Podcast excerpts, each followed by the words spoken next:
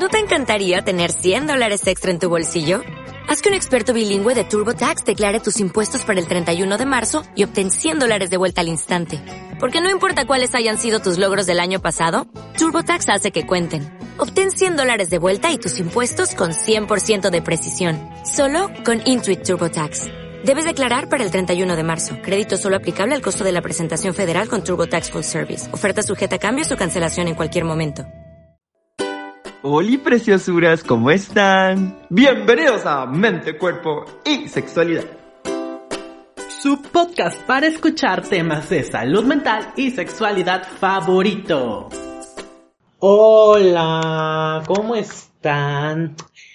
Bienvenidos otra vez a este episodio. Siento que estoy hablando como portugués. Que estoy hablando con un brasileiro. Bem-vindo, esto que es mente, cuerpo, sexualidad. La bamba, la samba. La bamba, la samba, la bamba. No, es otra. Y como siempre me acompaña el amigo histriónico. Hola, ¿cómo están preciosuras? ¿Cómo están? Welcome a... Welcome. Welcome, welcome everyone a este primer episodio del mes del Pride y a este nuevo episodio de Mente, Cuerpo y Sexualidad. Davidcito se me está durmiendo el día de hoy. Te lo también, sí, sí, sí, chava. Porque que la hueva no se crea ni se destruye, solo, solo se, se transforma y se transmite, exactamente, amigas. Pues nada, espero uno que estén iniciando súper, súper bien este mes del Pride, que estén muy felices, que nos vayamos a ver la marcha, Que Afrodita los que bendiga. Afrodita los bendiga todo este mes, disfruten. A los que no ha abandonado de su mano, porque hay algunos que la verdad los dejó y a otros nos ayuda. Exactamente, justo, justo. Entonces, esperamos que estén disfrutando mucho su mes del Pride y el día de hoy. ¿Qué? Tu, tu, le quita a Afrodita. Esa infinita. Ya, ya, ya, ya, volvemos, volvemos. No. Ay, me mareé. ¡Ay! ¡Ay! Bueno, Me el día de hoy. Ah, bueno. Te le va a dar el baile. El día de hoy, David. Ay, ¿Yo? no, pero el día de hoy sí, sí, voy a decir, David me, me permitió tomar el podcast. ¿El poda? El podcast. Ah, chingado, ya tengo mal el, son- el oído. No, no es cierto. Pero en el sentido de que el día de hoy les traje, eh, hace unos meses, vimos, hace unos meses. ¿Cuándo vimos las distorsiones colectivas? Así como, Ah, es un chingo. así como en noviembre, ¿no? Bueno. Vimos las distorsiones desde la terapia cognitiva, vimos ya los mecanismos de defensa desde el psicoanálisis. ¿Eso tiene más? Que tiene, no, fue primero, ah, sí, tiene más el- los mecanismos de Sí, defensa. tiene un Sí, chingo. tiene- Pues no era un chingo, pues noviembre, ¿no? Persefone fue y vino dos Sí, veces, yo ¿verdad? creo. Ya siete, fácil. siete meses. Bueno, fue y vino. Miren, yo sé que, yo sé que no hemos subido a veces el exacto día, pero hemos estado subiendo, eso es constancia. Sí, o sea, a veces se nos va por X, Z mangas de güey. Sí, porque hay que poner, o sea, la verdad nosotros no tenemos, bueno, o sea, no, tra- no usamos el podcast como un modus vivendi. exacto. es como para desestresarnos Exacto. y para informar. Exacto, realmente justo. a veces como que las, las actividades externas pues nos ganan. Nos ganan demasiado. Las actividades con las que comemos. Las actividades que, que nos dan de comer y que nos ayudan a pagar esto, Exactamente, o sea, porque así como por el amor al arte, pues pues no se vive, ¿no? Pero bueno, justo el día de hoy les quiero platicar un poquito de lo que es, y algo que ahorita estoy como también trabajando en la maestría, que es la terapia de esquemas. Esta terapia de esquemas sombra aquí, sombra, Sombra allá. ya. Eso es un esquema. Maquillate, maquillate, un espejo de cristal. Perdón. Cuando Beck, les comentaba la vez pasada, ¿no? Cuando Beck desarrolla la terapia cognitivo-conductual, eh, se da cuenta que hay pacientes que no remiten a los- a los, al, al tratamiento estándar, ¿no? Que hay ciertos pacientes que son un poquito más complicados. Todos sabemos que son pacientes que tienen un poquito más de personalidad, ¿no? O sea, por trastorno de personalidad, no le vamos a dar vuelta. Sí, exacto. Que son, diría el DSM-4 texto revisado, son trastornos del eje 2.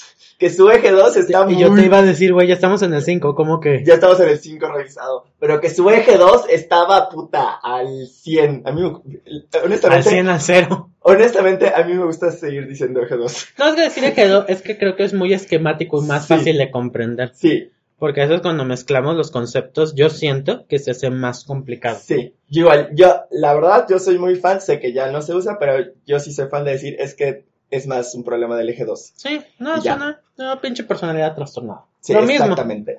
Entonces, Yo justamente... no digo eso porque mis pacientes suelen ser de violencia o de sexo y realmente Ah, el eje 2 poco me ayuda. Sí, Sí, pero no mucho. pero no tanto. Y Esquemas. Es que más, lo que, justamente lo que Jung se dio cuenta es que realmente eh, Jung era un discípulo de eh, Beck, la terapia de esquemas nace de la terapia cognitivo-conductual, pero tiene un enfoque distinto. Jung se da cuenta que estas personas no remitían al tratamiento estándar porque son más difíciles, tienen problemas más profundos, bla, bla, bla, bla. Y lo que hace es desarrollar como que este concepto de un esquema temprano maladaptativo. Entonces, si te acordamos de las creencias centrales de la terapia cognitiva, ¿no? Así como soy insuficiente, bla, bla, bla. Estas creencias las, Nadie me quiere, todos, todos me odian, mejor me como un gusanito. Estas creencias las vamos a introducir dentro de una serie que llamamos ¿Las vamos a introducir dentro? Sí. Ok, ya. Y yo, las vamos a meter ¿Dentro? de... Sí, no. Es que es lo mismo, es un pleonasmo, vaya. Ah, ya. Introducir dentro es un vamos a introducir a Ajá. este esquema. Ok. Sí, porque el otro era un Ya te pleonasmo, entendí. punto. Ya te Simplemente entendí. yo estaba criticando el pleonasmo, no, no la conversación en sí. Sí, ya, ya. Este, los esquemas tempranos maladaptativos los vamos a definir. Vamos a hacer diccionario Oxford. ¿Ok? Sí, sí, sí. Son temas estables que se desarrollan a lo largo de nuestra vida, percibidos como verdades a priori, es decir, sin sujetos a cambios desde antes. No las dudamos, pues. que no las dudamos, que se perpetúan a sí mismos y que nosotros mismos desarrollamos conductas para perpetuarlos. Pues estamos hasta pendejos Entonces y lo estamos hasta seguimos. pendejos porque no nos damos cuenta y lo seguimos haciendo. Me hace infeliz y lo sigo haciendo, pinches hombres. Exacto, entonces dentro de la terapia de esquemas, este es un esquema temprano maladaptativo. Son como que temas constantes que tenemos. Güey, güey, güey, que te gusten los hombres es una conducta mala. Güey, es un esquema temprano maladaptativo de Mega. abandono y privación Mega, emocional. mega maladaptativo, seas mujer heterosexual cisgénero, Hombre. seas, seas mujer heterosexual transgénero u hombre homosexual cis o trans, es Todo. mega maladaptativo. Justo, totalmente. ¿Y cuál es el punto aquí? Em, desde, bueno, desde el punto de vista, o sea, aquí podrías decir, Sí. oye, Oigo. ¿y de qué pedo? ¿Cómo desarrollas uno? O sea, todos nacemos con esquemas, o sea, todos ya naces y Y aquí es como dijera Freud, hinche madres. hinches madres, a todos nos dejan una huella. ¿no? Claro. Pero sí, de hecho sí.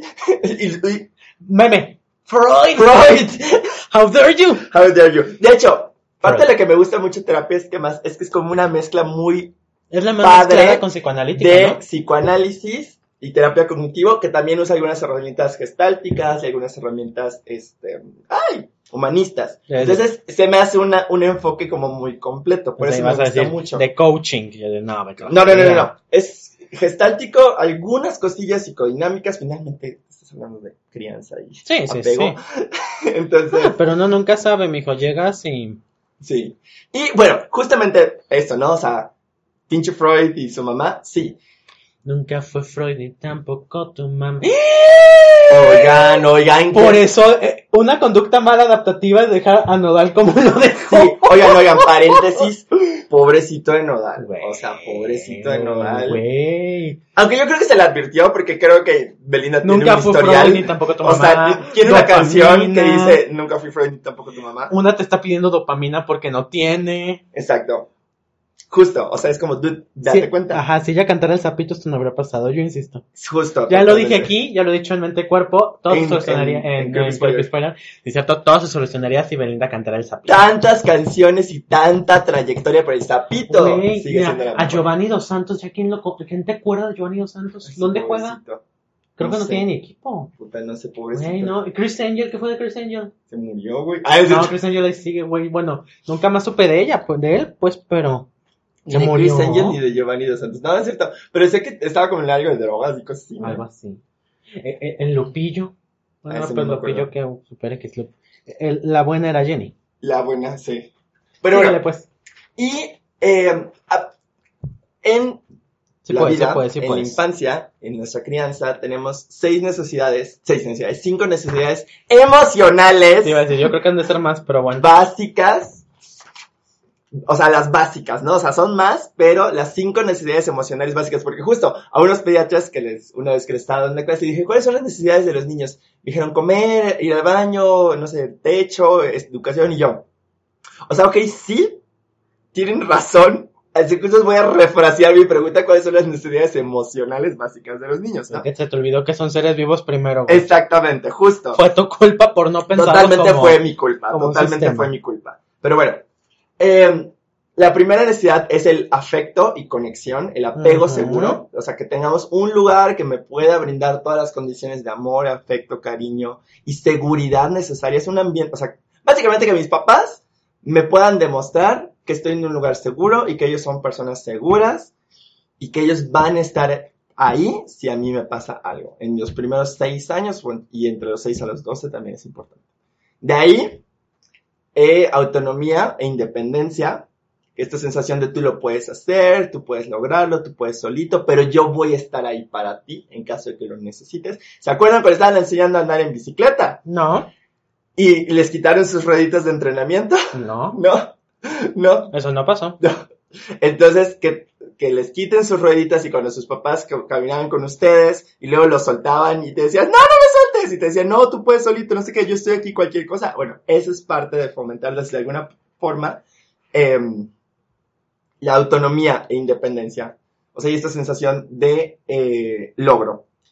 De ahí, la tercera es la de juego y espontaneidad, porque Ujú. es muy importante que los niños tengan estructura y así, pero también es muy importante que tengan sus partes de ocio, que tengan sus partes de hoy vamos a hacer algo dif- diferente hoy, te vas a saltar tu clase de inglés para que, sea, que vea que está bien a veces no hacer lo que debes hacer o lo que deberías o lo que todos esperan y hacer algo solo por diversión. A veces, ¿no? La otra, ahí sí, límites y disciplina, límites realistas. No te puedo comprar eso. No porque no, bueno, a veces sí por la parte Porque no económica, dinero. pero a veces es porque No te lo mereces o No te lo mereces, o porque ya, ya hizo berrinche. El ese es el clásico de cuando estabas chico, bueno, cuando eres como adolescente o, o de 20, Ya. que veías niños llorando por no hacer una paleta de tres pesos y era como que, ay señora, yo doy los tres pesos, ¿no? Pero luego, cuando yo tuve sobrinos, es que no es la paleta, o sea, es que era la paleta y el pasillo Y el anterior fue el dulce y el ajá. pasillo anterior el no sé qué y el Güey, pasillo... pero los dulces y las paletas están en el mismo pasillo. Bueno, o sea, por un decir, Ah, pues, ¿no? No, quería aclarar que están en el mismo pasillo. Sí. O bueno, en el mismo pasillo, en la parte de adelante era el dulce, luego el chocolate, luego el malvavi- el suncho, luego no sé qué, y ¿Qué? así. El suncho son los, los bombones. Güey, di bombón.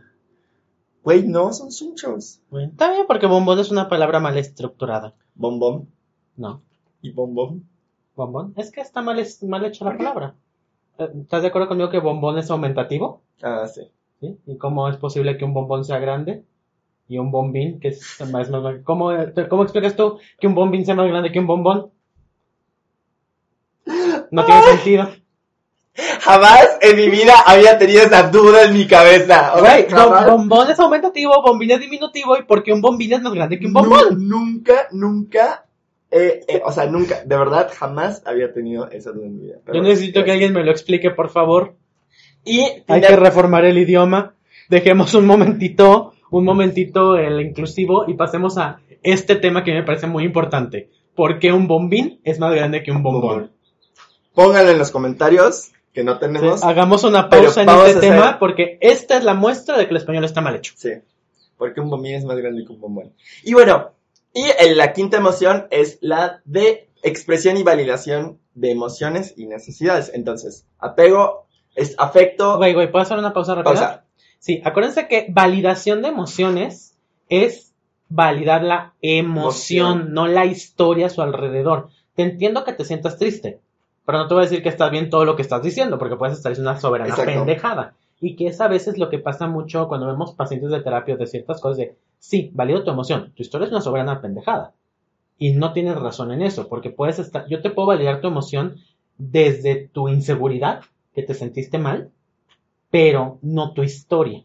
Y creo que eso a veces es muy importante, Sí. porque a veces la gente cree que validar es validar toda la historia exacto. y validar es emocional, nada más. Justo, cuando algo que le- luego también nosotros les enseñamos si damos alguna clase o algo así, cuando tienes un paciente, o sea que, no sé, ¿Quieres un, naranja? un ¿Quieres jugo de intento de suicidio, no, yo no creo un intento de suicidio, o sea, siempre es como validas la emoción, ¿no? O sea, entiendo el malestar que tenías, Y me imagino que en ese momento pensaste que esa era la última, la única opción. Pero no Pero no validas la conducta, exacto. no validas la historia. La historia tampoco, ¿no? O sea, entiendo tu Claro. historia, no está bien, Te pero... entiendo que fue doloroso que Belinda le dejara, pero de eso tatuarte la cara. Sí, claro, total.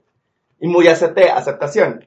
Estas son las cartas, entiendo. Vamos a jugar las cartas que tenemos ahorita. ¿no? Claro. Claro. Bueno, entonces, afecto, a- o sea, conexión, afecto, apego seguro, va- eh, validación, expresión de emociones y necesidades, juego y espontaneidad, límites y disciplina, y autonomía y logro. Entonces, esas son las necesidades emocionales básicas. En mayor o menor medida, nuestros papás trataron de satisfacer Con lo con mucho lo o poco mucho que poco tenían. que tenían y en mayor o menor medida todos vamos a tener una huella porque algo se equivocaron porque son seres humanos que no Pues, saben. Y ni siquiera es como que se equivocaron. Sí, es ajá. literal, no sabían. Exacto. Ellos no pueden prever que. A va a llevar a B hasta que no pasa. Es- Entonces, y a veces nosotros somos muy hijos y decimos, esto es culpa de mi papá. No, tu papá, tu mamá hicieron lo mejor que pudieron en ese momento. Si en ese momento, perdón, tú estabas chingue y chingue a tu pobre madre que el papá no estaba haciendo nada, el bueno para nada, y tu mamá estaba jalando, le estabas jalando el vestido y casi se lo tumbas de la falda porque querías un, ¿cómo se llama? Una paleta y te dijo, espérame, espérame, y te soltó una nalgada. Amigo, te la ganaste. Sí. ¿Y por qué? Porque era lo único que podía hacer la pobre mujer en ese Ese momento, momento, cargando sí. a tu hermanito, llevando el carrito y a ti chingando y jalándose la falda. Y sabes que es lo divertido que nada de eso es proyección porque David es hijo único y yo sería el hermanito. Entonces, estas historias son totalmente ficticias. Exactamente. No, a mí sí, Bueno, no ficticias, o sea, ficticias. ficticias entre comillas. O Entre sea, a mí, comillas. creo que a mí sí me pegaron dos veces, pero sí me las gané. Sí, igual. Pero estas sí me las, nalgadas que tuve en mi vida me las gané. Oye, como de Franco Escamilla, ah, pero te inculparon para estar Nah, sí, nah, me sí la me la gané. güey. Nah, hay que ser honestos. Hay que ser honestos. A veces te ganaste tu Sí, nalgada. igual. Neta, güey, sí te la ganaste. Igual a mí fueron dos veces. Me Pero las sí me las gané. a puño, la neta. Sí, la neta, o sea, La Netflix. yo sí ¿no? me las gané. Entonces, y la verdad sí es cierto, o sea, era lo que tus papás no se ven. Digo, hay papás que, no sé, la mamá los abandonó y nunca quiso tener hijos y lo demostraba, o el Claro. papá se fue por cigarros y nunca volvió. O sea, o, sí. pa- o hay- padres violentadores. o padres violentadores, o sea, sí hay, hay cosas. Eso es proactivo, eso es- Exacto. pero estamos de acuerdo que la violencia es proactiva a causar daño y el descuido no. No, exacto. El descuido es, yo no sabía que eso. Más bien, cambiamos la palabra descuido porque el descuido es violencia, pero más bien eh, la ignorancia de la consecuencia. Sí, exacto. Ajá. La ignorancia de la consecuencia es como, Porque no ves el futuro. Nunca, nunca pensé que esto fuera a pasarnos.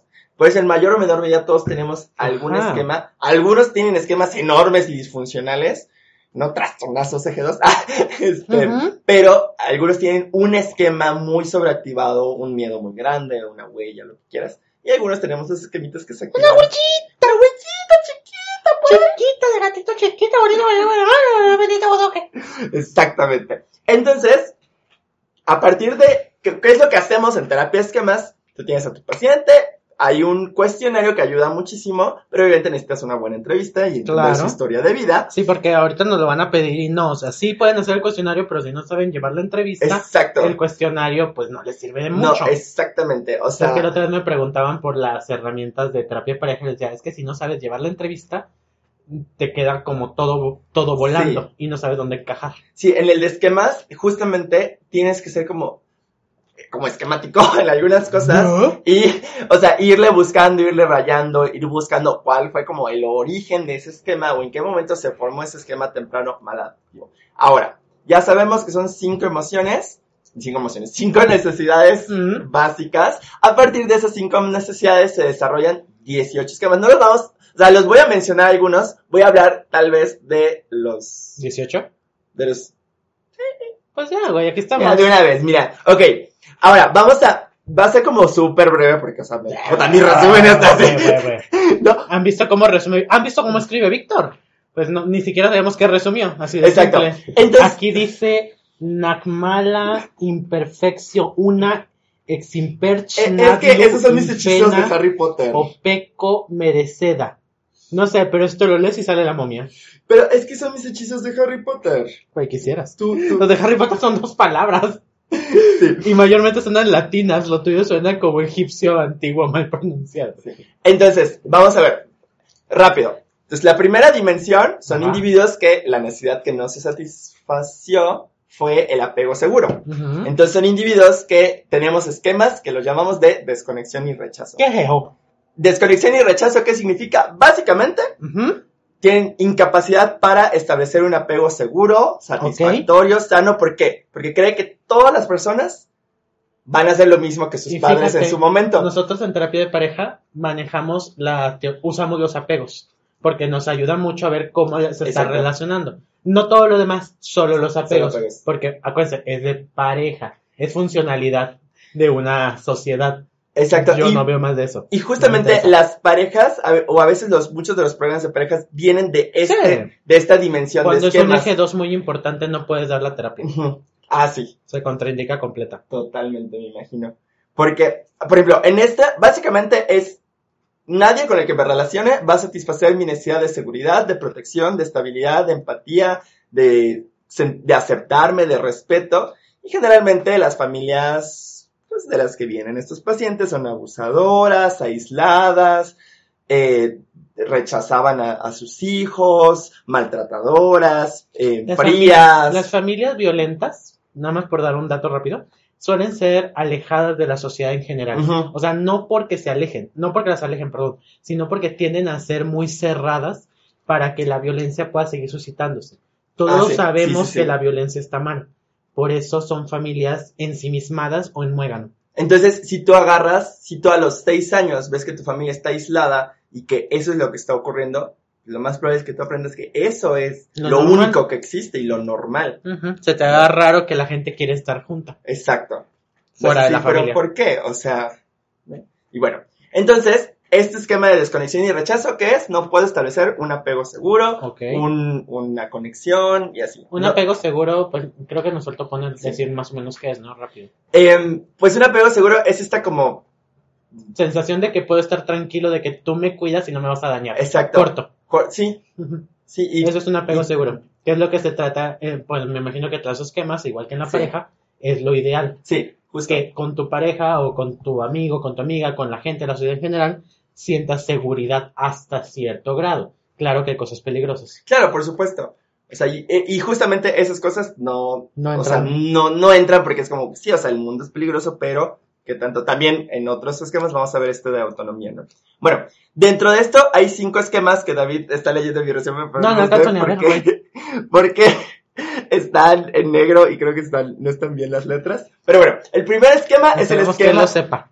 el primer esquema es el esquema de abandono, que es básicamente las personas significativas de mi vida en algún momento me dejaron, o yo interpreté como que me dejaron. Y me pongo a cantar un regalo mágico. Literal. Los montes. Literal. Nue- Eso, es que ese es, ese es, ¿no? O sea, tal cual, porque realmente ella lo interpreta Sí. más de lo que sucede. Sí, O sea, exactamente. que también sí está sucediendo de cierta manera, pero, pero bueno, bueno, de ya. Literal, o sea, ese es totalmente un abandono de, o un no perteneces, ¿no? Claro. Y, tienen esta inestabilidad con su, en la conexión con otros, porque cree que todos lo van a abandonar. Entonces, si yo creo que todos me van a abandonar, Sus ¿para qué me relaciono? Ahorita vamos a ver algunas conductas. Eh, Tatuarse la cara. No voy a parar, güey. Hoy no voy a parar. el segundo son los, el de desconfianza y abuso. Los demás van a abusar de mí, se van a aprovechar de mí, que es de, muchas veces Ajá. son de familias maltratadoras o violentadoras. Entonces, cuando se relacionan con otros, se relacionan con mucho miedo o muy inseguros, porque Claro. piensan que se van a aprovechar de ellos. Que, o sea, aquí es un punto muy importante sobre la violencia, nada más rápido. La violencia que perciben. No, los no, no rápido, o sea, Ajá, está padre. que porque- perciben los niños, aunque la vean de otra persona, no la traducen a que los van a tratar mal, porque lo que ellos entienden es papá y mamá forman un vínculo y papá se aprovecha de mamá, tal cual.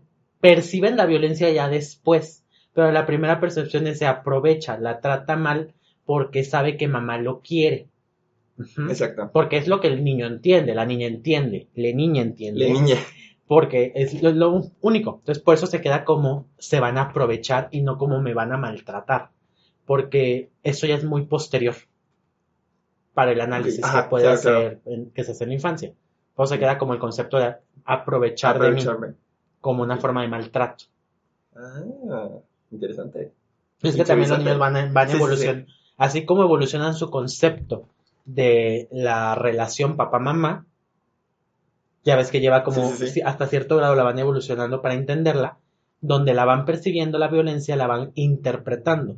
Primero como él o ella se aprovecha, luego ya se convierte en lo trata mal, pero no impreso así. A menos, bueno, excepto Ajá. los golpes. Sí, sí, Eh, los claro, golpes son excepto los muy golpes. aparte. Justo. Y ese es el de, entonces, desconfianza. De ahí, privación emocional, básicamente, em, su deseo de conexión nunca va a ser satisfecho. Entonces ahí van a ser privación de cuidados, privación de, de necesidades emocionales, privación de empatía, privación de protección. O sea, el niño nunca recibió eso y espera que, nu- o sea, nunca lo recibió en su infancia y lo que espera el adulto al relacionarse con otros es que no lo pueda recibir o que no, que continúe con este, con Que- problemas en, en, en esta parte. Que cualquier intento de recibirlo sea realmente un- una mentira. Exacto. El cuarto es el de imperfección. Aquí son de familias como de, de y perfeccionistas. Y el de imperfección básicamente es eh, y ser imperfecto, malo, inferior. ¿Por qué? Porque si yo tenía que ser perfecto, y esto me llegó una paciente que me dijo así tal cual, es que yo tenía que ser perfecto para sentarme en la mesa a comer. Muchas Tenía que sacar 10, Ajá. si no, no me Esto es podía también una sentar. forma muy común de violencia en la infancia, que pasa muchísimo. Mirabel es Mirabel. otra. Mirabel. Oye, pobre Mirabel. Sí, pobre Mirabel. Sí, ya que lo lo ves bien. May, May, May también. Sí, May, por supuesto. May, May también tenían este esquema. Pero es uno muy común de la violencia en la infancia, ¿eh? Sí, y, o sea, de verdad, Los padres violentadores, padres, no madres, porque los padres violentadores tienden a manipularse esas Ujú. cosas, y las madres también. sí, Porque de- desgraciadamente a veces, ya lo hemos hablado, para sobrevivir tienen que aliarse. sí. Entonces termina por ser mucho esto. Sí, entonces justo este esquema, eh, muy característico, muchos médicos lo tienen, by the way. Así, que básicamente es, o sea, si no eres perfecto, los demás no te van a querer, no eres merecedor de cariño, si no haces las cosas perfectamente. Y además, o sea, tienes demasiados defectos, entonces es imperfecto, entonces nunca te querrán. ¿Va? Y el último, el de aislamiento, que ese básicamente es, eh, soy diferente a los demás, soy tan diferente a los demás que no encajo y pues no siento pertenencia a ellos. Entonces, dentro de la desconexión y rechazo está abandono, desconfianza, privación emocional, imperfección y aislamiento. De ahí pasamos a autonomía y logro. Entonces, sí, mis padres eran sobreprotectores, sobrevigilantes, del, no, no lo dejes salir, no, no sé qué, no, no puede comer en la calle, no, no, no sé qué. O sea, digo, si no puede comer en la calle, si no puede comer tierra, si no, no sé qué, sí, pero es un niño, ¿sabes? Lo van a hacer. Y, o sea, también es dejar poco a poco que cometan un poco sus errores. La autonomía justamente es esta capacidad para separarse de su familia, para individualizarse de su familia y para funcionar en forma independiente. Entonces, ¿quiénes son estos niños? Niños que sus papás les hacían todo, los sobreprotegieron o, en el extremo opuesto, que no hicieron nada por ellos. Quiero mandar saludos Y- a mi mamá. No, ya Oye, no, broma. pero Fuera bromas, no, ya, ya, ya es broma. Yo soy hijo único. Entonces, prácticamente puedo encajar en ese esquema, Ajá, pero, pero, creo no. que no, Sí, porque no. realmente mi mamá literalmente tiene una, una frase muy de ella que es, no te voy a estar levantando la Sí, canasta. claro. Entonces ella, sí, podía hacer cosas por mí, pero muy mínimas. Sí. O sea, creo que no hacía, sí hacía sí, mucho no, no mí, tienes pero... como rasgos de esos esquemas. No, o sea, ¿sabes? que sí, o sea, sí tengo, com- sí sé que mi mamá hacía cosas por mí que otras mamás no hacían. Ajá. Pero también te sé decir que había cosas que otras mamás hacían que por mí no hacían. Ok, O sea, eso me queda perfectamente claro. ok, ahí está. Finalmente, es, es eso, fomentar la autonomía y la independencia. ¿Cuál es el problema si no lo fomentas en la infancia? El niño va a pensar que necesita de los otros. Para, para funcionar. Entonces van a ser estas personas que al relacionarse, todo sea de la pareja y son los que te dicen lo que tú quieras. Entonces está bien. Sí, tú hazlo. Needy, que dices tú, Ajá, los needy, ¿no? Que Los- creo que ahorita hablábamos de ese Sí, tema sí, exactamente. lo que tú quieras. Pero está bien. Pero tú estás bien. Pero, pero si quieres tú hacer eso, sí. Él entiende por qué me reí. Pero si quieres tú hacer eso, pero sí, sí, pero sí estamos bien. O sea, ya le dijiste cinco veces que está bien ir al cine a ver la película a las 7 de la noche. y Güey, lo- y a mí y eso me desespera tanto. Cinco veces.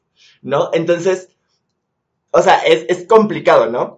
Y las familias típicas son complicadas porque debilitan la confianza del niño o son, o sea, como que el niño está haciendo algo y no, no, no, me- ni sabes hacer eso porque eres un pendejo, ¿no? No te subas que te vas ya, a caer. No te subas que te vas a caer, ¿no? Y ya para que lo intento. O Claro, es muy sobreprotectora y justamente no fomenta esta, esta autonomía. De ahí tenemos cuatro esquemitas. El de dependencia, ¿Cuál es ese? que dependencia e incompetencia. ¿Qué crees? ¿Cómo? De- necesito, em, necesito de los otros. Yo no soy capaz de manejar mis responsabilidades cotidianas. Duda, duda, duda, duda franca, duda franca. Quiero entender esto. A ver, ¿cómo se llamaba el esquema? Dependencia e incompetencia. O sea, ah, ok, ya, ya, Sí. ya, ya. O sea, la, la simple sensación de ser dependiente me hace incompetente. Ah, exactamente. Por- por- o sea, soy sí. incompetente Ajá. yo no puedo funcionar solo en mis tareas, por lo tanto, necesito o dependo de que Mm. otro las haga por mí, ¿no? Ese es como que uno de los principales, y es como muy pasivos, o a veces en esta indefensión aprendida puede ser una conducta de este esquema. Digo, es una conducta de maltrato, es una conducta de depresión, es una conducta sí, de, sí. de violencia y trauma complejo, o sea, por eso un síntoma no es un diagnóstico, ¿no? Es- Claro. es solo eso. ¿no? No, y la violencia cambia la personalidad de las personas. Es totalmente. Mucho. De ahí, vulnerabilidad al peligro, que es básicamente la gente muy ansiosa, los padres sobreprotectores de, no lo hagas, no lo toques, te vas a morir, te vas a caer, te vas a disparar, te vas a qué, te vas a neumonía, ponte el suéter, ya, ¿verdad? Entonces, em, Pero lo malo, ¿sabes qué es? Es que mi madre es bruja, mi mamá lo sabe. Te mando saludos, María Candelaria. tú lo sabes, tú no oyes, bueno, sí me oyes a veces.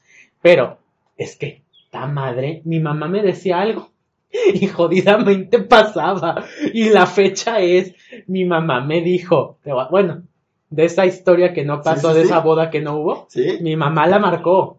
Fue ella. yo Ella la sé. marcó. Mi mamá hace. Hizo el embrujo. ha- Hace, ¿cómo le digo yo de broma? Este, mal de, mal de ojo tabasqueño. Y ella no es de Tabasco. Ah, su madre, ¿cómo hace? No tengo ni pinche idea. Entonces, Una vez le dijo un amigo eh, en la universidad, una amiga le dejó su carro a él. Porque iba a ir a, a ¿cómo se llama ese pinche lugar? A Tepic, donde era ella. Y dijo, ah, no me quiero llevar el carro, te lo dejo. Entonces dijo, ay, se pasean ustedes, güey, X, no, no, me vale. Entonces no me acuerdo dónde fuimos y me dejó en mi casa Ajá. y le dice mi mamá, Miguel, aguas, en lo ajeno cae la desgracia. Veinte minutos más tarde lo cristalearon. ay, Dios, Y le digo, y desde ahí, desde ahí. desde allá. Desde ahí dices, bueno, ahí lo supo él, yo lo supe toda mi vida. Por eso yo soy así de ansioso, gente. Ya estamos. Ahora entendemos esta parte de vulnerabilidad al peligro. Y justo, Sí, güey, a mí me dice mi mamá, miedo- cuidado, digo, ya valimos madre. miedo exagerado que se produzca una, Una vez catástrofe. dijo, estoy preocupada por Samuel y a Samuel le robaron el celular. Ay, El mismo día. No, güey, cuando se preocupe por ti valiste madre, güey. Bueno, pues sí, con hoy en día estoy preocupado por Víctor voy a valer. Valiste madre, güey. Cuando digas, voy a "Oye, morir, yo lo creo. bueno que no te conoce, creo que te tiene que conocer como Ay, para eso, bueno. güey, ¿eh? porque si no, Y- no sale. de- Ah, y para mí me conoce, entonces valimos madre. ¿Y cómo se llama? Y más que, más que que ocurra una catástrofe, es que no la puedes afrontar. Claro. Ese es el punto de este o esquema. sea, más porque como todos, el que voy a hacer exacto, pasa. porque todos nos, fue- nos va a pasar alguna catástrofe, claro. accidentes, nos roban, nos chocamos y así. Pero este esquema, Te tomas tiene- el piñalín y te lo- laxas. los que tienen estos pacientes es, Ah. no lo puedo afrontar, yo no sé hacerlo, ¿no? Me trabo. Me trabo. Ah, bueno, eso sí no tengo, ¿eh? Sí. Eh, el apego confuso o el yo inmaduro. Yo aplico, perdón, yo aplico la de no soy lo suficientemente inteligente para hacer, saberlo todo, pero soy lo suficientemente idiota para intentar todo. Ok. ¡Ay, güey! ¡A huevo! ¡Súper! Claro, o sea, no, Ese también es mi forma de pensar. no sabré hacerlo, pero algo se me algo voy a Igual, intentar, es como, a no sé, pero Pero ya lo vemos, ¿no? Ajá, lo tengo que intentar de alguna manera, No pierdo nada. claramente. O sea, quizás la técnica no la tenga, pero la pendejaz para aventarme la tengo. Y el segundo es este apego confuso yo inmaduro. Lo pueden ver como estos que, el famoso, nunca acordé el cordón, el cordón umbilical con mis Ay, papás. O sea, que pierden su individualidad por fundirse con otros. Ay, Generalmente sus papás. pareja. Generalmente sus papás. Sí, que los, esos son terapias de parejas muy difíciles porque cuando tienen esta presentación, eh, el problema es que pues tienen mamitis o papitis. Y es como de, ok, sí, o es tu mamá, es Sí. tu papá, lo entiendo, pero güey, tú decidiste crear una relación aparte. Exacto. Sí. Y Y justo, y luego hay mucho, ay, sí, es que luego son súper complicados porque la, una de las parejas te dije, es que no se separa y mi suegra se mete en todo. Claro, En todo se mete mi suegra y la quiero mucho, pero ya no la tolero. claro, no la güey. soporto. Claro. Amigo, claro. ya decir eso yo, sí, te entiendo totalmente. Se entiende, se entiende, ¿no? No, no, no. Y el último es el de fracaso. Uno va a fallar inevitablemente, haga lo que haga, en las áreas del logro para esa persona, académica, deportiva, profesional. Y Y uno duda. es inapropiado para todo. Perdón. Y ese es a pesar de que existan logros reales demostrables. ese es a pesar de que existan logros reales demostrables. No es como que eso evite o que los autosabotee. Sí, mm, ¿Sabes qué puede? Ahorita vamos a ver rápidamente lo, cómo afrontan estos esquemas. Explícanoslo. Porque, bueno, va- vamos a hablarlo de una vez. Hay tres formas de afrontar los esquemas. Ajá. ¿Qué, qué hacemos los, cómo es el, el lucho-fuga, ¿no? El, el sistema de lucho-fuga, ahora sabemos que es fight, flight or freeze, o te paralizas.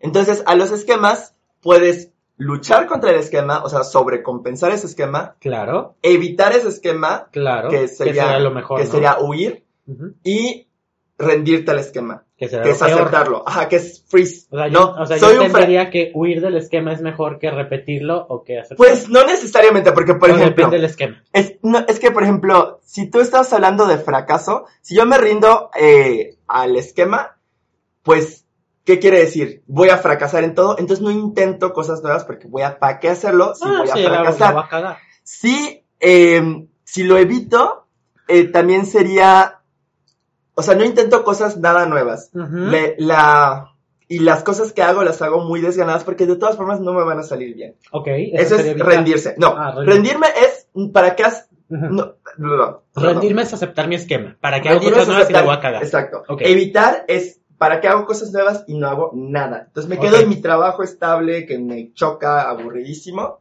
Y sobrecompensar es ser el mejor en tu trabajo. I wanna be El the mejor. very best. Te mueves de un lugar a otro y haces un chingo de logros y te dicen, pero tu cabeza te dice, pero es que eres un pendejo y eres un incompetente y un fracasado. Aunque seas el CEO de Burger King, ¿no? King, Amazon. no sé, de Amazon, o sea, de, lo- de Coca-Cola, yo que sea. Y, por ejemplo, en los de abandono, si yo me rindo, eh, voy a seleccionar parejas que no se puedan comprometer. O sea, no... Voy a sea, escoger parejas Por ejemplo, a mí me ha pasado, bueno, en, en ciertas cosas, a mujeres que tienen mucho esquema de abandono por violencia, terminan eligiendo parejas con compromiso previo, Exacto. que eligen u hombres mayores ya casados. Y es parte de la violencia, o sea, se Sí. sabe que por algo los eligen. Simplemente no es el tema que trabajamos primero. Sí, Obvio, claro. es muy secundario. Sí, claro. O sea, si yo, si yo creo que todos me van a abandonar, pues me relaciono con alguien Que me va a que, que abandonar de- yo de entrada sé que me va a abandonar porque no puede estar conmigo. Claro. Y te dicen, no, es que yo sí quiero. O sea, a veces con- verbalmente te lo dicen, pero sabes que, o sea, y es algo que le reflejas, ¿no? Y dije, oye, date cuenta como las cinco últimas personas con las que te viste, una tenía novio, una no sé qué, una talala, una, na, na, na, y así. De alguna forma, estás escogiendo a personas que tú sabes que no se pueden comprometer contigo, Claro. ¿no? Evitar es, pues, me alejo de las relaciones Sí, y como yo. y, ah, y, pues manejo mis emociones Ah, a veces hombres. con pinches hombres o con alcohol o con Oye, yo no lo bebo. que sea. Y qué bueno. Y la sobrecompensación del abandono aquí está, está curioso, porque hago tantas cosas para que no me abandone que hay overwhelmed, o sea, que agobio al otro y de repente, este, lo empiezo a atacar de que no, es que me vas a dejar, seguramente estás hablando con Como otra persona y ¿no? sé qué, exacto. Eh, o sea, el abandono empieza a activarse y activarse de que me va a abandonar, me va a abandonar y empiezas a atacarlo y a gritarle y a pelearle Claro. y así. Y efectivamente, profecía autocumplida, te abandonan. Pues, ¿no? ¿a ¿Quién te va a andar aguantando? Entonces, eso es como. En, los esquemas no es solo, o sea, sí es identificar el esquema y el motivo del esquema, pero lo primero que tenemos que identificar es esto. ¿Qué hace? ¿Qué ¿Se haces rinde, evita o sobrecompensa? Claro. ¿No? Eh, entonces, eso, los de eh, deterioro de autonomía, o sea, sí, mi autonomía, independencia y mi sensación de logro no se consigue. Dependencia, vulnerabilidad, peligro, apego confuso y fracaso son cuatro posibles esquemas. De ahí, límites deficitarios. ¿Qué es eso? que son pacientes que nunca tuvieron eh, límites deficitarios significa No que había límites. no había límites Vaya. realistas, claros, disciplina y no fomentaron el autocontrol y la autorregulación. Y aquí un punto, ¿no? O sea, un límite realista no es solamente un límite rígido. Exacto. También puede ser exceso de límites laxos. Exacto. Exceso de límites laxos, exceso de límites rígidos, porque también tienes que enseñar flexibilidad. O sea, sí, Claro. la regla es la regla. Y si se incumple, se incumple, ¿no? Y tienes una consecuencia. Y si haces tus puntos, tienes tus consecuencias positivas o tus reforzadores o lo que crean, ¿no? Como Eh, vos lo queréis llamar. Exacto. Y lo que tienen estos, pues nunca tuvieron ese desarrollo, ese adecuado autocontrol, son egoístas, malcriados, irresponsables, desde categorialmente, diríamos en psiquiatría, son narcisistas, este, son Mm. familias muy permisivas, muy Claro. indulgentes, eh, perdón, narcisistas como criterios diagnósticos, o sea, Sí. de- del DSM, ¿no? Por eso No, dije no categorial, no, estructural. no estructural.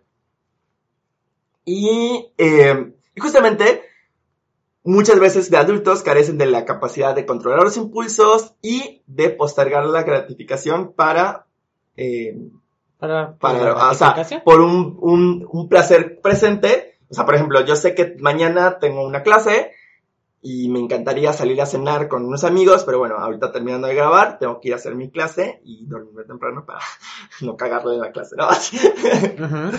Ay, Perdón. llevan como cinco intentos de caerte, güey, ¿eh? O sea, Y las, está dando ansiedad. las familias generalmente son muy permisivas, muy indulgentes, eh, se sie- o son familias que se sienten superiores en comparación con otros y que no necesitan que sus hijos tengan como que los límites o las mismas reglas de los demás. El clásico, mi hijo es muy listo, es muy intuitivo Digo- y no necesito, güey, porque neta, mi hijo, yo lo tengo con la tabla sensorial, güey, porque es así súper, güey. Y, y Coco, güey, Sí. Coco. Si ya ves que a Regina siempre Ajá. le va bien en la escuela, ver. Por favor, que le puedes perdonar el examen. Es que se- es la cita de la visa. Sí, es la de la visa y tiene examen. Sí, sí. Sí, me la dieron hace seis meses, pero se me olvidó avisarle. Sí, mis perdón.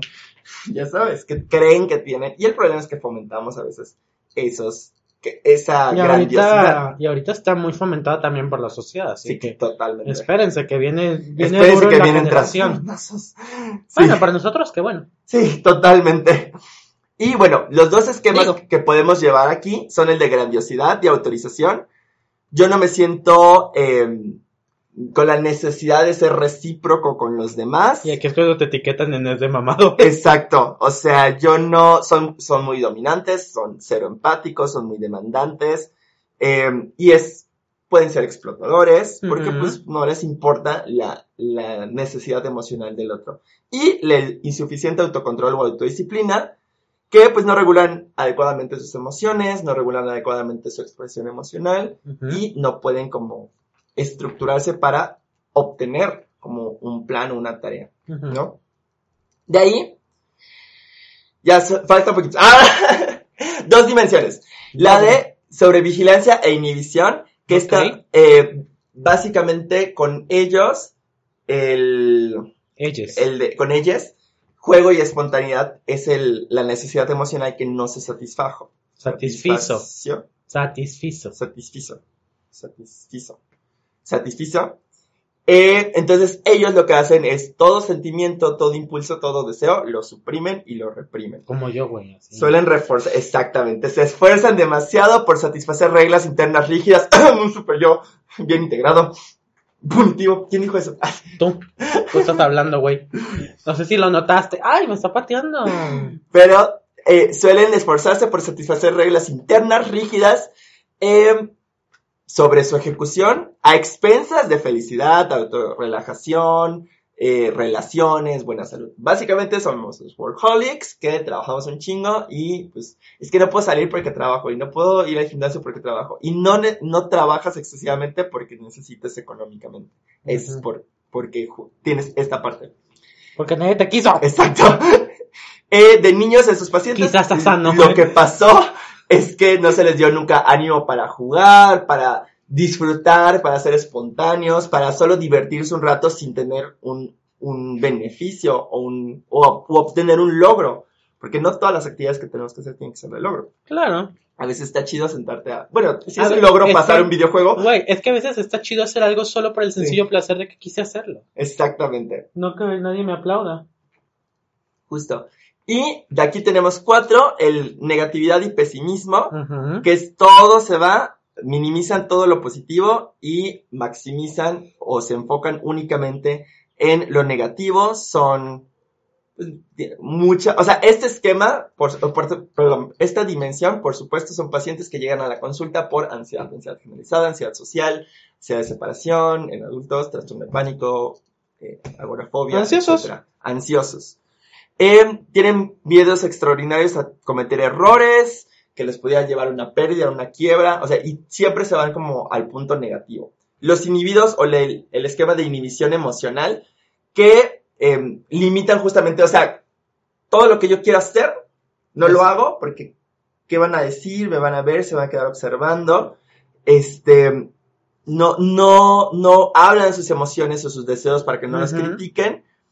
Y pues inhiben la ira, inhiben los impulsos positivos, la, el éxtasis. Como en la película de Locos de Ira, ¿no? Y algo importante, que eso, eh, pues la como una olla express, ¿no? O sea, tú lo puedes inhibir todo lo que quieras, pero si tú no vas abriendo la valvulita para que vaya saliendo el vapor poco a poquito, Va a en ser algún boom. momento va a explotar. ¿Y saben por qué? ¿Por qué? Porque peso con presión, Presión que haces jamás yo. Wow. Wow. Peso como un tip. Tip, tip, que hace con esa fusión. Wow. Oh, oh. Y aquí Esa está. familia sí estaba bien chingada. Esta familia desde esquema está muy divertida de analizar. El hipercriticismo o metas inalcanzables. Uno debe esforzarse por satisfacer los estándares internos muy altos. Internos porque tus papás te lo pusieron en la infancia. Ajá, tú no, ten- tú no tenías límites al... O sea, tú no tenías una meta al nacer, güey. Exacto. Ni siquiera sabías que habías Exacto. nacido. Tú un día... Sea, piénsalo. Tú solamente un día estabas consciente y ya. Y eh, estos estándares. Güey, nunca te ha dado miedo eso ya, perdón, Sí. perdón. Como que siempre quiero acordarme de en qué momento me di cuenta que existía. A veces me entra esa idea de, o sea, porque yo no recuerdo el momento en que nací, Sí, claro. obvio. Pero soy, sí sé que en un momento yo ya estaba consciente de mí. Pero yo ya había nacido para eso, qué feo, ¿no? Sí. Es como decir, y, es, "Ah". y es como bastante tiempo después que ya tienes. me da, me da mucha ansiedad ¿no? de, Existencial. ajá, esa, me da mucho existencialismo de, güey, y yo ya existía, y qué miedo, y ni me acordaba que existía. Ay, ya, Ay, ya me dio cosa. Ay, bueno, entonces estas metas inalcanzables son estándares muy altos para que evitemos la vergüenza o la desaprobación. Y eh, pues obviamente las familias acá eran familias hiperexigentes, hipercríticas, perfeccionistas. Y pues Isabela, o sea, básicamente, y creo que Isabela. Isabela es un, un metas inalcanzables. Me han exigido ser perfecta toda mi vida. Güey, y la verdad la que pareciera que tuviera más exigencias es Luis. Es Luisa, sí, claro. Sí, o sea, porque se espera más. Es que a una le exigían carga, peso, soporte, y a la Ajá. otra le exigían Perfección, como perfección para mantener el ideal de la familia madrigal. Y castigo, que em, mm, Al menos conocieron más de los Madrigal. el, el- el- esto de, del esquema de castigo, que cualquier mínimo error, la persona tiene que ser sancionada, pero muy severamente. O sea, em, no, no permite como esta flexibilidad de las reglas. Eso también es mucho de la violencia. Sí. No, no, no permite como, oye, o sea, es que sí, no sé, la intención es lo que cuenta la famosa, o sea, sí, hay errores que no están cool, pero Pero pues A ver, hay errores, ¿no? O sea, güey, son seres- No mames. somos seres humanos, ¿no? Entonces, desde el punto de vista de sobre ay, perdón, desde el punto de vista de inhibición, tenemos estos cuatro esquemas tempranos que son castigo, metas inalcanzables, inhibición emocional y negativismo, pues, negatividad o pesimismo. Y finalmente, ay, mi, mi esquema favorito, el dirigido por las necesidades de los otros. ¿Cómo? Mi dimensión favorita. Este, este esquema, la necesidad emocional no satisfecha, generalmente fue la de validación y expresión libre de emociones. Porque si yo no en- aprendo que también mis emociones y mis necesidades valen, puede ser que yo me rija por las necesidades o las emociones de otros. Ok. Entonces, em, tienen un énfasis excesivo en satisfacer las necesidades de los demás, aún a expensas de las propias, con el fin de obtener aprobación, mantener conexión, evitar represalias, y tienen, ah, interactuarse y al relacionarse, interactuarse mucho más con la persona. Eh, de niños no tuvieron justamente esa libertad para poder seguir sus propias inclinaciones y de adultos generalmente, o sea, aquí- el, el- el punto te dice que no se guían internamente, sino que sigan por los deseos de los demás. Sin embargo, honestamente, bueno, personalmente es, es el deseo interno de satisfacer al otro. Su familia Mm. típica em, em, no tenía como esta aceptación incondicional, que es una necesidad también. ¿Por qué me suena algo que pasa mucho en la comunidad LGBT? Es algo que pasa mucho, ¿sabes? de ¿Quién quién es también? En la comunidad médica. Ahorita vas a ver los tres esquemas. Y me vas a decir si, ah, si- en algún momento has, has reconocido a algún paciente. El primero es subyugación. Vas a rendirse al control del, o sea, se subyuga al otro. Me rindo totalmente al otro. Mis necesidades se suprimen para, por las del otro. Mis emociones se suprimen por las del otro. Ok. Mis emociones y necesidades no son tan importantes y tal. El segundo, mi favorito, personal favorite, el autosacrificio. Em, satisfacen las necesidades de los otros a expensas de las propias, con el fin de, de evitar la culpa, lograr autoestima, mantener un vínculo y demás. Y es una sensibilidad muy aguda al sufrimiento ajeno. Em, y bueno, conlleva que la sensación de que las propias necesidades no están siendo eh, adecuadamente satisfechas. Aquí, que esto, porque te digo que el lograr la autoestima y li- aliviar la culpa y así, súper común. ¿Sabes cuántos médicos tengo con este esquema? Hasta acá. Pues yo muy pocos. Yo sí tengo, bueno, los que no son narcisistas, Lo que te voy a decir. los que no son narcisistas a tope, tienen este esquema así hacia arriba Ujú. de finalmente este trabajo con personal, si es como, pues aunque yo esté muy cansado, lo hago. Aunque Ajá. yo me esté muriendo, me quedo una hora más. Pues sí, porque es como parte también de lo que te enseña institucionalmente. Exacto, es parte de la violencia. Es parte de la violencia institucional. Sí. O sea, realmente sí. Sí. Estás viviendo por el esquema de alguien más. Exacto. Que en este caso el alguien es la institución. Y la institución pues te va a dar una placa al final. Cuanto No. bien te vaya, quizás un pin Sí, te va a dar un pin de 50 años y ya. y una patada en el trasero. Y una patada y ya ni te va a dar jubilación, ¿eh? Entonces, Ajá, entonces... no, se, no, no se maten por una institución. Never. ujú. Y en la búsqueda de aprobación, que es valorar más, lograr la aprobación o el reconocimiento que realmente el logro que se consiguió. O sea, no es tanto Yo conozco a alguien así. entré a el hospital que quería, sino entré al hospital que yo sabía que mis papás iban a sentirse orgullosos. Uy, ya sé, me voy a ir a México, les va- se van a enojar, Sí. pero vaya que no. y es solo eh, incluir el exceso de preocupación por estatus social, apariencias, dinero, etc. Entonces, el esquema, bueno, de- derivado del- de la dimensión de dirigida a las necesidades de los demás, tenemos tres, subyugación, que te autosacrificio vas a caer, güey. y búsqueda de aprobación. Entonces, estos son los 18 esquemas y ya les hablamos justo de los estilos de afrontamiento. ¿Cómo enfrento el esquema? ¿Cómo lo- dependiendo de cómo lo, lo aprendí, de mi estado emocional, del momento. En momentos... Es, es lo, lo divertido, la verdad. De, de- Duda, ¿en esto el coeficiente también importa? Sí. Ok. Sí, o sea, para el trabajo terapéutico incluye, o sea, hay herramientas gestálticas, hay herramientas cognitivas, Chipi chipi. hay herramientas conductuales, hay imaginería. Ujú. Este, entonces sí, sí se re- requiere. Tal vez no, bueno, es que sí, para imaginería hay unas otras actividades sí requieres como bastante abstracción. ¿Ves? Entonces, sí, Por eso hay que preguntar, gente, Sí. porque luego no nos dicen las cosas estos médicos de ahora. sí. Sí, la, la realidad es que esquemas sí, porque incluye mucho, o sea, analizar muy bien la conducta y es, a ver, aquí, eh, evita, sobrecompensa, se rinde y así. An- analizar si esa conducta, o sea, si evita, en qué momento se evita. Eh, se co- sobrecompensa en qué momentos. Hay algún estado emocional que lo guíe así, y ya de ahí desarrollas como tu plan de tratamiento. Y como tú dices, o sea, tal vez cognitivo-conductual es como muy centrado, y en la primera entrevista identificas los problemas, y no sé, tiene ansiedad, tiene tal, le desarrollas un plan y así. Y en esta sí es muy, platícame de tu, o sea, más de la historia de vida. Háblame de tu madre. Casi, casi. O sea, la, la realidad es que en cognitivo-conductual sí te preguntamos así como, oye, platícame tu infancia, cómo era, cómo te sentías y así. Pero en esquemas sí vas mucho a la profundidad, ¿no?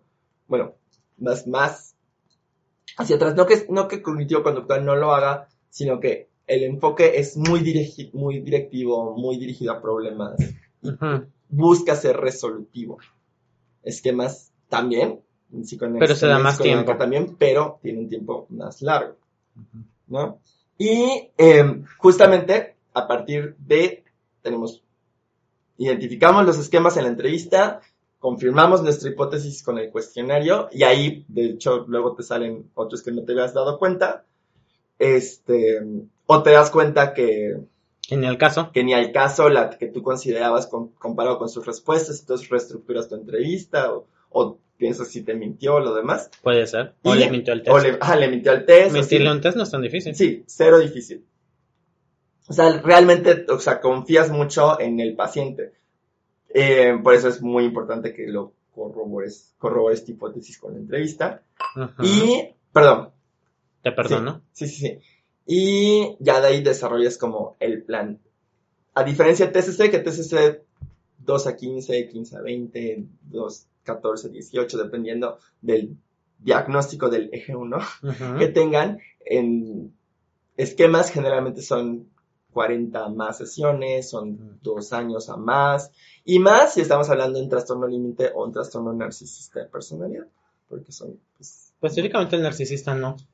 No jalaría. No, o sea, hay intervenciones como bien estructuradas porque lo divertido es que analizas los esquemas y hay una pacientes con trastornos graves, que eso ya no es de esquemas, eso ya es Ajá. psicoanalítico, pero bueno, pacientes con trastornos significativos del eje 2, am, hay algo en terapia que se llama modos. Ujú. Entonces tenemos los modos infantiles, los Hay modos que ser adultos. modosito. Ajá. Entonces tenemos el niño enfadado, ¿no? Ujú. Que es cuando se- el paciente con trastorno clúster B se desregula. Y Ujú. grita y grita. Que es un niño que nunca le enseñaron a regularse.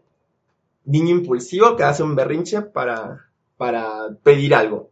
Sí. Y es como, a, trabajas ese modo para enseñarle a pedir. El niño abandonado, que el narcisista lo tiene así como súper cubierto por su protector evitativo, que es, no vas a sentir ninguna emoción porque yo te cubro, entonces sí rompiendo a ese protector. O sea, sí hay intervenciones, pero la realidad es que los narcisos generalmente te abandonan. Sí, claro, los narcisos muy poco. Hasta los borders, Pues, la verdad, bien. O sea, Los sea, hay estudios, Los, los borders son manejables. hay, hay estudios de, realmente, ¿no? de que la terapia de esquemas también tiene, o sea, la TCC de hecho no tiene evidencia de funcionamiento ¿En en, en borders, pero por ejemplo la DBT y, Sí. y esquemas sí tienen Pero es que son porque logran engancharse, porque les, te- les permites hablar de temas, justo. que es lo que quieren. Y en cognitivo Conductual es muy no lo hacen. Y de hecho, parte del, del tratamiento en, tesis- en esquemas para, para pacientes con trastorno límite sí es mucho el, el rapport, la alianza terapéutica y lo que decía, lo que decía David, ¿Qué la validación de emociones. La, la historias. la la famosa confrontación empática es como, o sea, entiendo, pero Ajá. date Y- cuenta es que esta conducta no. Y es que a veces como es que la cosa de, quieres que te valide tu historia o tu emoción, porque una puedo y la otra no. Sí, exacto. Y a veces es muy difícil porque quieren la validación de la historia. Y eso es ¿Quieres como- que te valide lo que hiciste o cómo te sentías? Ajá. ¿No? O sea, Porque, o sea, te puedo sentir, entender que te sentiste enojado y me parece lógico, pero la reacción no. Sí. La reacción es ilógica. No es correcta. Entonces, puedo validarte las dos. Bueno, nada más puedo validarte una. Pero ¿qué quieres tú que haga? exacto. O sea, te puedo mentir y validarte la otra si te hace sentir bien. Pero te voy a aclarar que es una mentira. Justo. Y pues eso es la terapia de esquemas. Es Ujú. un, la verdad es un modelo muy, bueno, que a mí me gustó mucho cuando, o sea, no, no me estoy formando, me estoy formando como cognitivo conductual, pero pues No, esquemas- ¿para qué nos habla de eso? pero esquemas nace La, de la, la, de la cognitivo conductual y la realidad es que para tratar personalidad sí hay protocolos TCC, pero para pacientes clúster B pues no, no funcionan. para, todavía para evitativos, dependientes y obsesos sí funcionan. Jala un los- poco. Sí jala lo TCC puro, pero para narcisos histrónicos borders, mm, Pero en histriónico es muy raro que lo veas. sí, total. Yo te veo porque aquí estamos. De hecho, justo en- hasta en, la- en las clases de la maestría, o sea, histriónicos, el, el protocolo es súper chiquitito y Sí. es como una clase y toda, por ejemplo, bordes fueron seis clases, Porque las gordas sí narcisos fueron cuatro, obsesivos fueron cuatro. Narcisos llegan, pero que les valides. Sí, exacto, llegan a que les valides y cuando pierden eso, si no te enganchaste bien, ahí es cuando te dejan. Y es muy difícil engancharte a uno. Súper difícil. Porque te, su enganche es con tu validación. Sí. Si la dejas de dar porque realmente no puedes, se va a ir. se va a ir. O sea, es, conocido, es un hecho. Es, y No. es- son tan complicados. Es como, ay, Es muy cansado. súper cansado, pero como tú dices, la verdad, los pacientes límite luego son como que los, los del coco que muchos tienen, pero sí Son- son, más mucho fáciles más de manejables.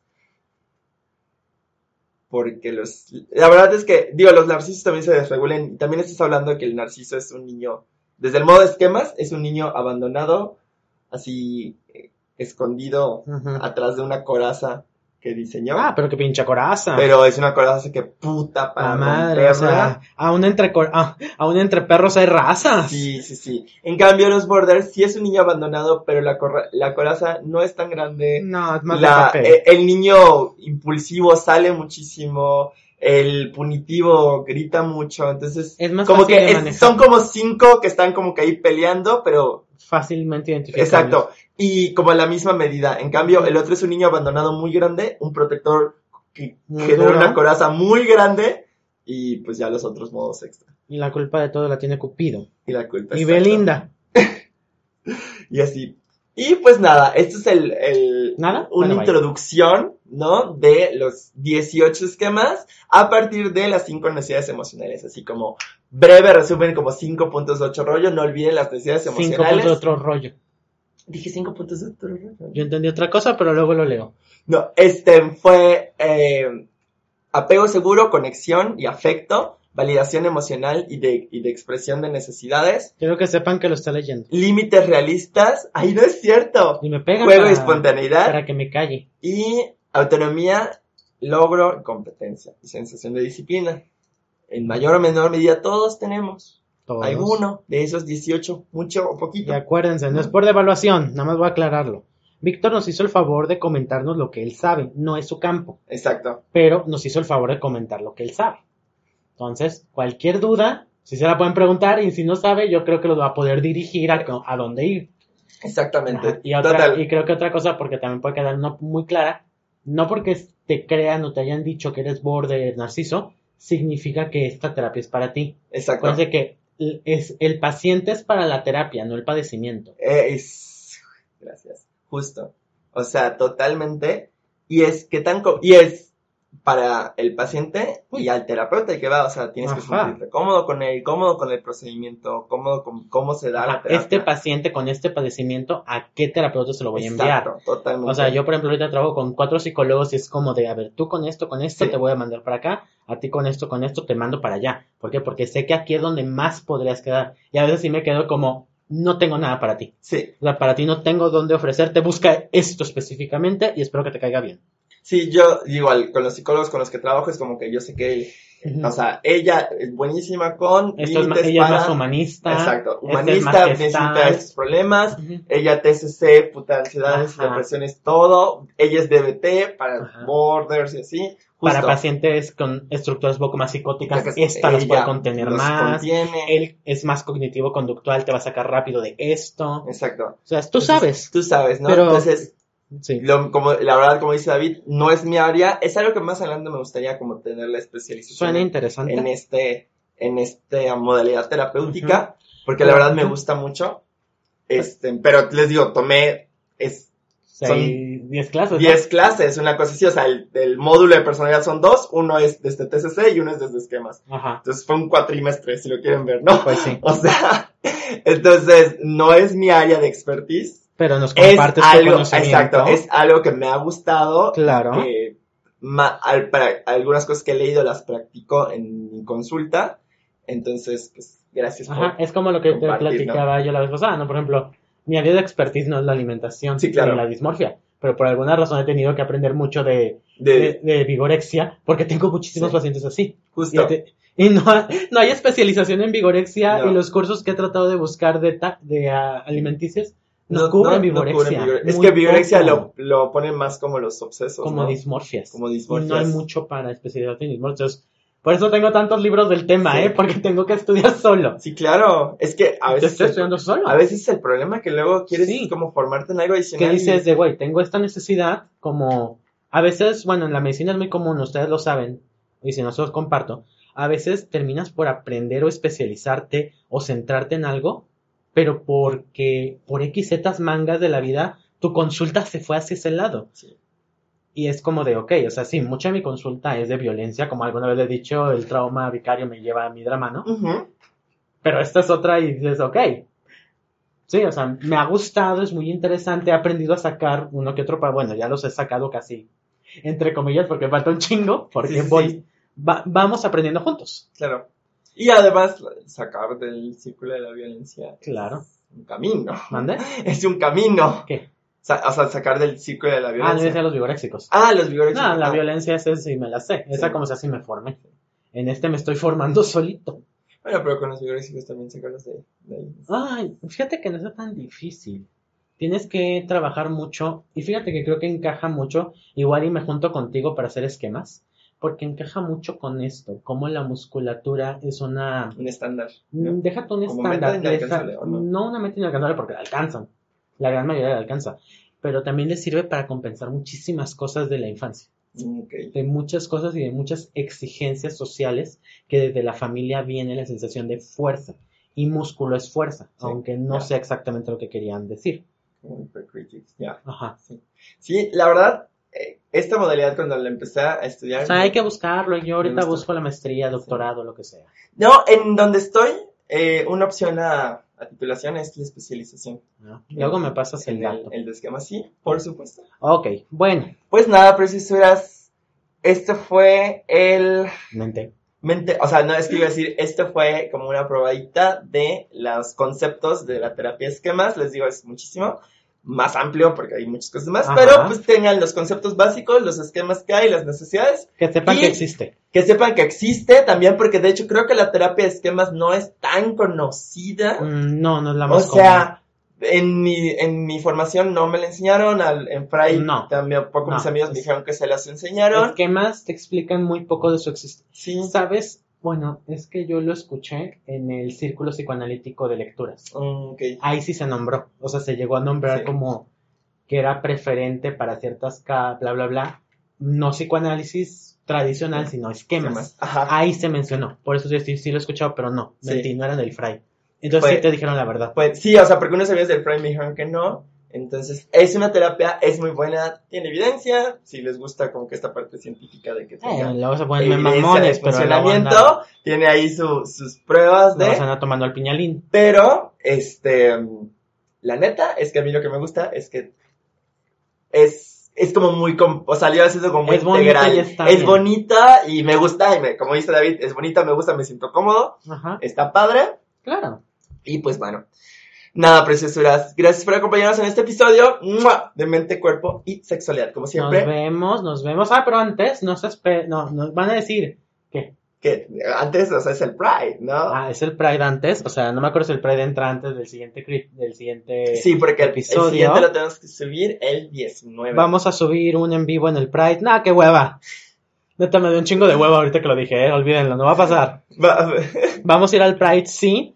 Vamos a ir al Pride. Sí. Esperamos verlos ahí, saludarnos. Si nos quieren tomarnos hacer fotos, fotitos. ajá, sí, ahí vamos a estar. Sí, sí, sí. Güey, ¡Oye. ¡No vamos a estar juntos en el Pride!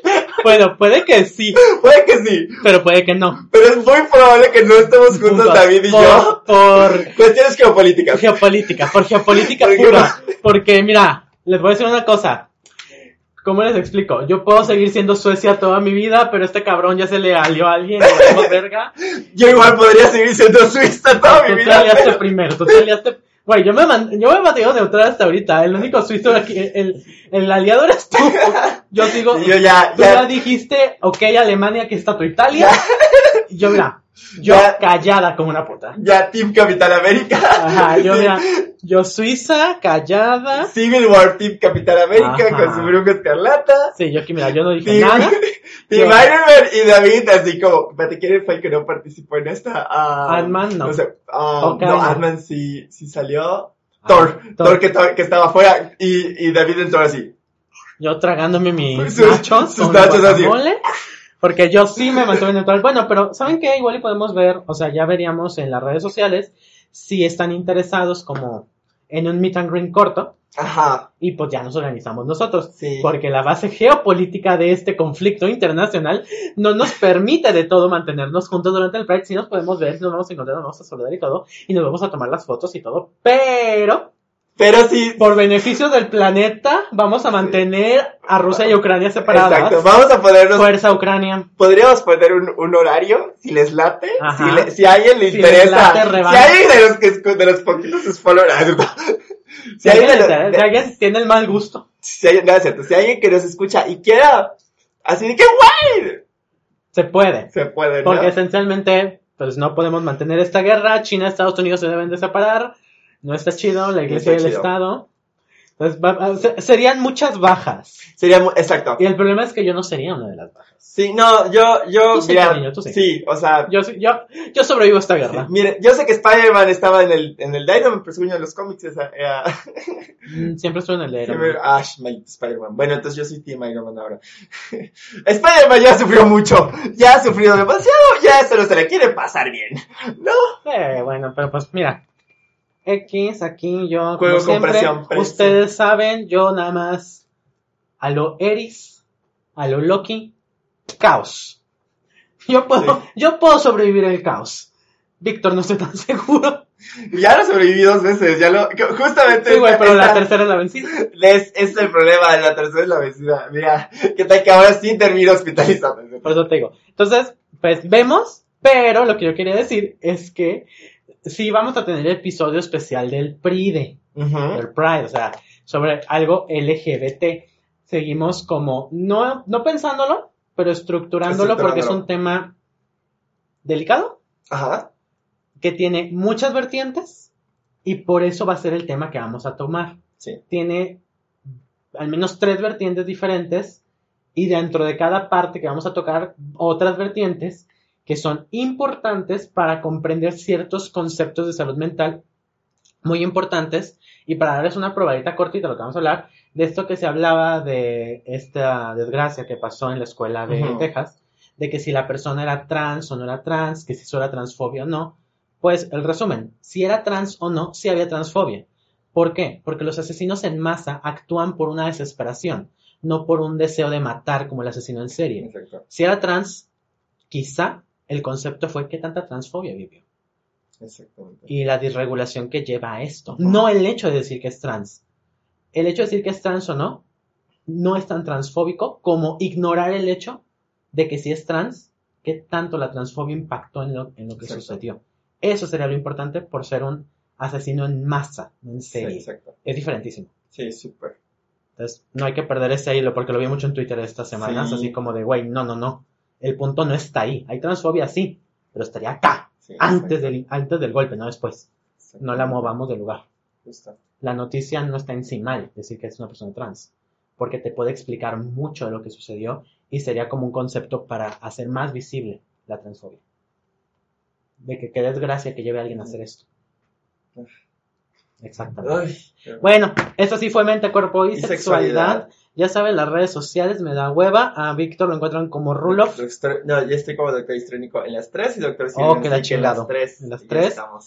Y Doctor Histriónico en, en Grinder, yo no. Yo ni sé cómo salgo.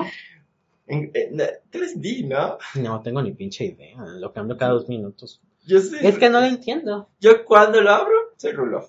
Rulo, Yo Rulo Rulo Creo para que, los sí, cuates. creo que si pongo 2D nada más. Doble Yo soy. Rulo para los cuates. Doble D matutino. Es mi, es mi nombre artístico. De repente cuando he conocido gente es como, ¿qué onda Rulo? Y yo, ¿de Ah, ¿De sí. qué Twitter me con... ¿De qué Grinder me conocen? Sí, sí, sí.